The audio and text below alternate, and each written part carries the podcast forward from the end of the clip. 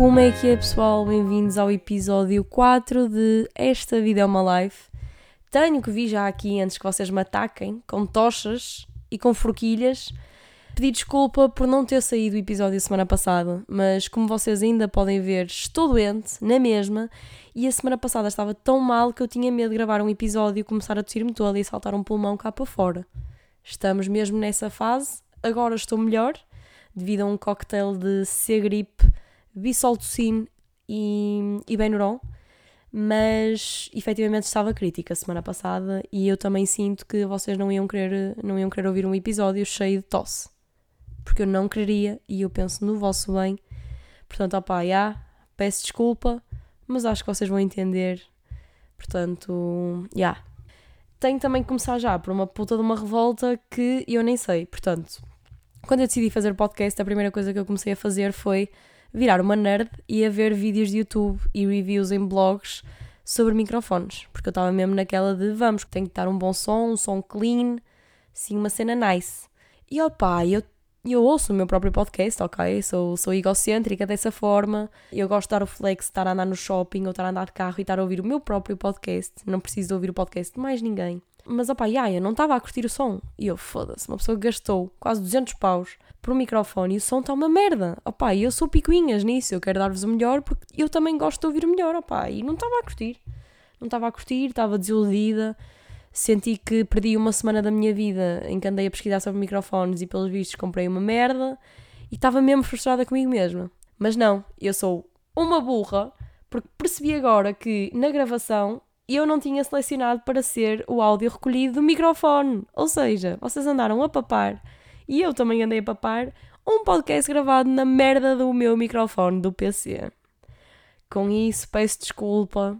Espero que agora o som esteja mais clean, que vocês consigam ouvir bem este narizinho entupido e que a partir de agora vai, vai ser sempre a subir, não é? Porque este som agora deve estar mesmo crisp, estão a ver? Mesmo zau.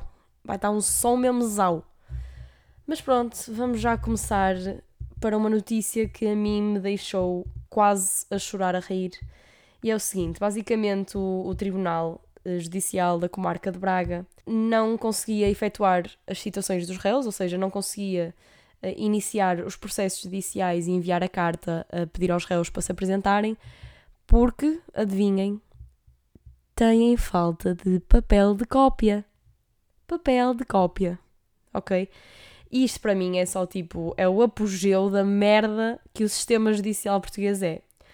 Eles dizem que basicamente os fornecedores não têm quantidade suficiente para fornecer mediante aquilo que eles necessitam.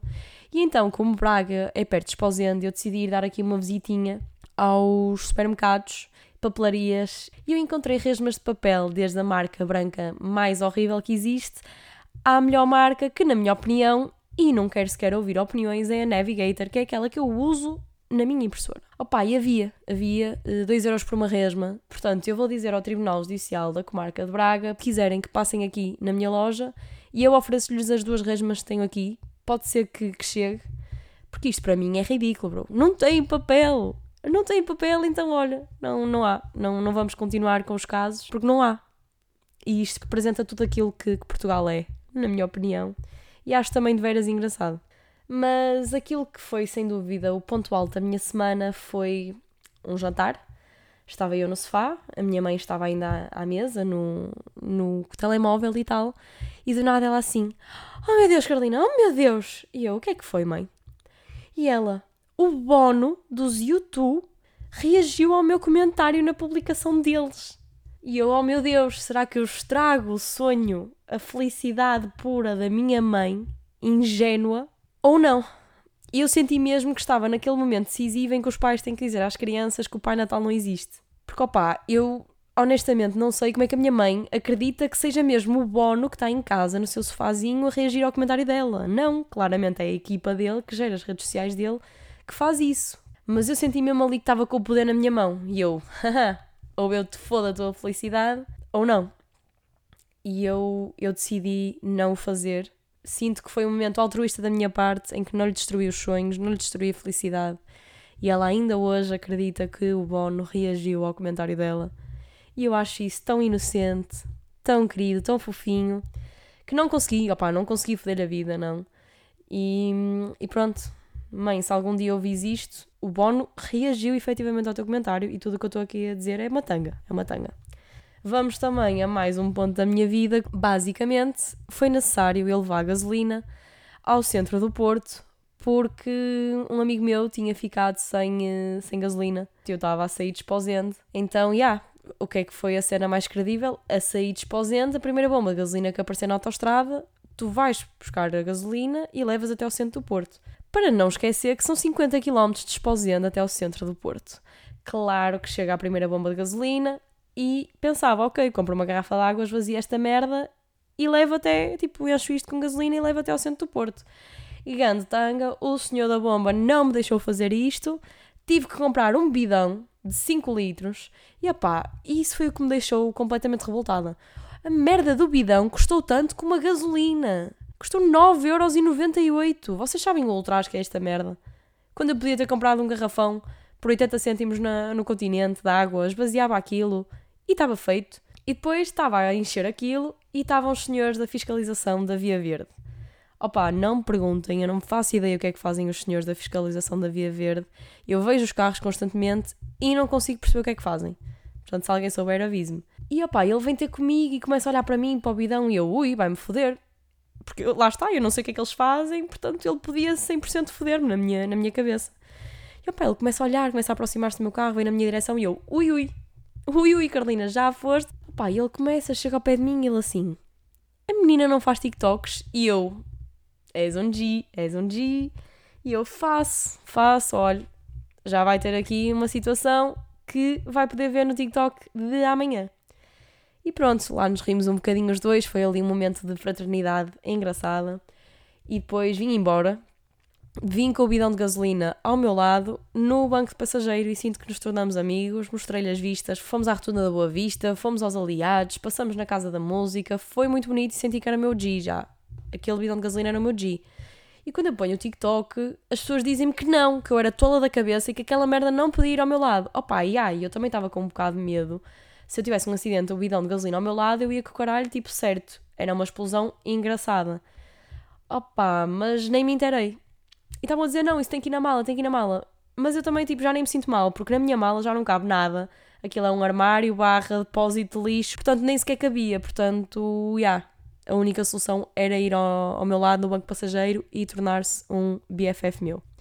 Escusado será dizer que era dia de jogo do Porto, cheguei atrasado ao jogo para ir para a gasolina, ainda deitou para aí meio litro de gasolina cá para fora porque não ficava direito, portanto, a empresa que fez aquele bidão, façam melhor. Façam melhor, não curti. Vamos também dar uma notícia inédita, ok? Vocês lembram-se de eu dizer-vos que estava com o meu dedinho em ferida com algo lá dentro?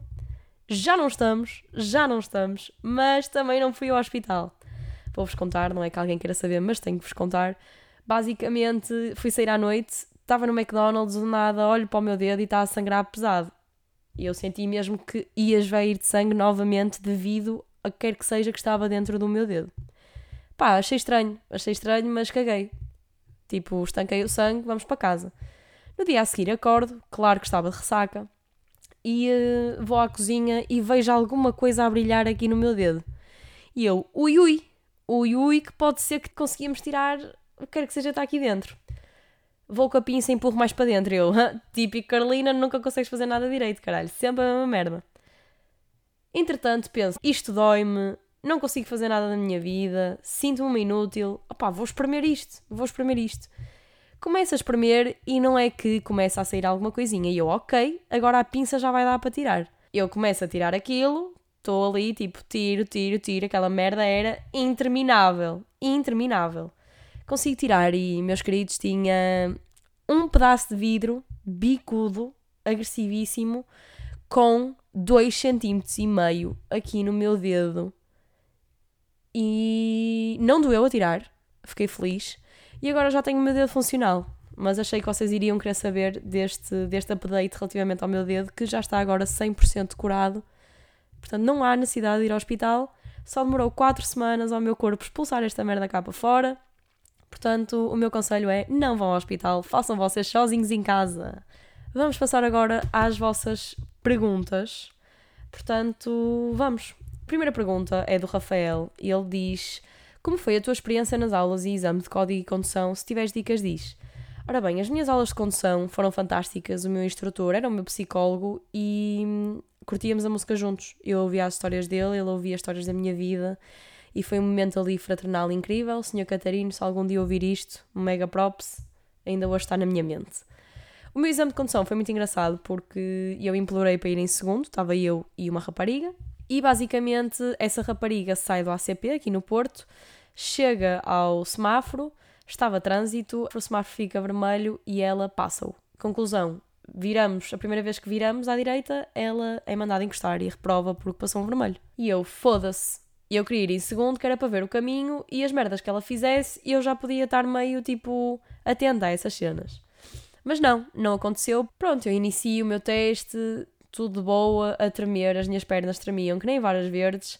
E o senhor até me dizia: Ei, as suas, suas passagens de, de, mudança estão tremidas. E eu, pois, olha, estou com as pernas a tremer, estou aqui toda acagaçada, portanto, olha, desculpe, mas é a realidade.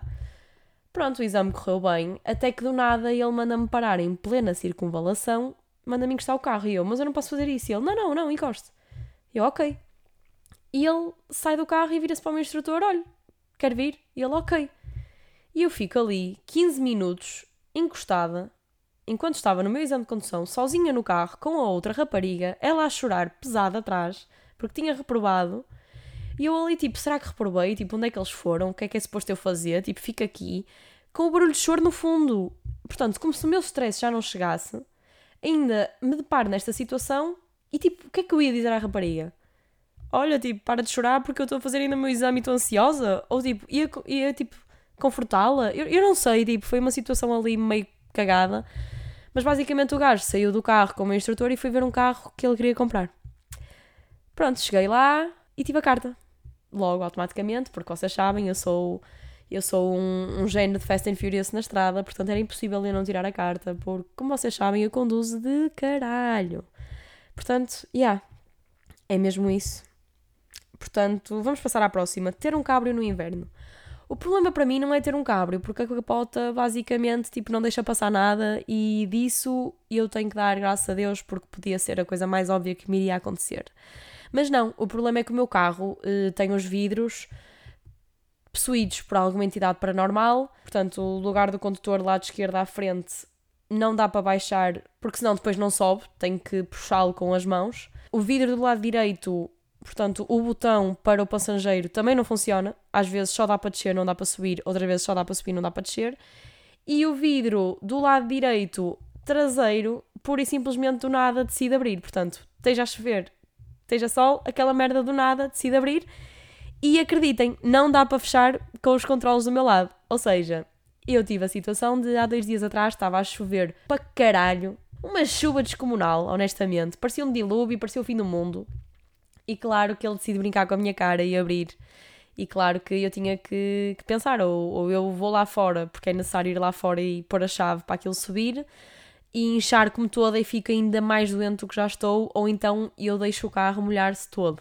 Escusado será dizer que eu tenho demasiado amor pelo super, portanto fui lá fora, encharquei-me toda, fiz isso, entro, ponho a chave, abro outra vez, saio, ponho a chave, fecho o vidro, entro, viro-me para ele e digo assim: Ó oh, seu filho da puta, se tu abres outra vez, eu vou-me passar contigo. E ele não abriu, portanto, eu penso que a técnica agora é intimidar, é ameaçar e é escolher a força, força física mesmo. Portanto, já. Última pergunta deste episódio é: o que é que partiste ontem? Porque as perguntas foram feitas no sábado. O que partiste ontem devido à derrota do Porto? Não parti nada. Incrivelmente parecendo, eu não parti nada. Eh, e eu própria fiquei chocada com isso mas a realidade é que fiquei muito aziada, fiquei muito aziada com aquele cartão vermelho aos 22 minutos. Acho que foi desnecessário, principalmente num jogo deste género. Mas opá, uma pessoa tem que comer e calar, não é? Nem fui sair à noite por causa disso. E agora vamos então ao nosso facto inútil.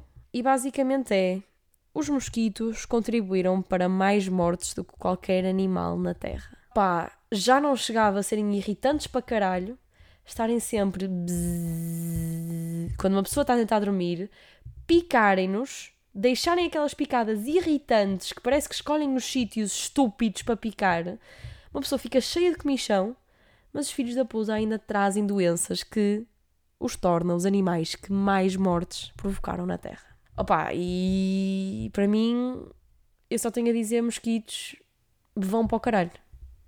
Porque já não chega esta vida a ser o que é, vocês ainda a tornam pior.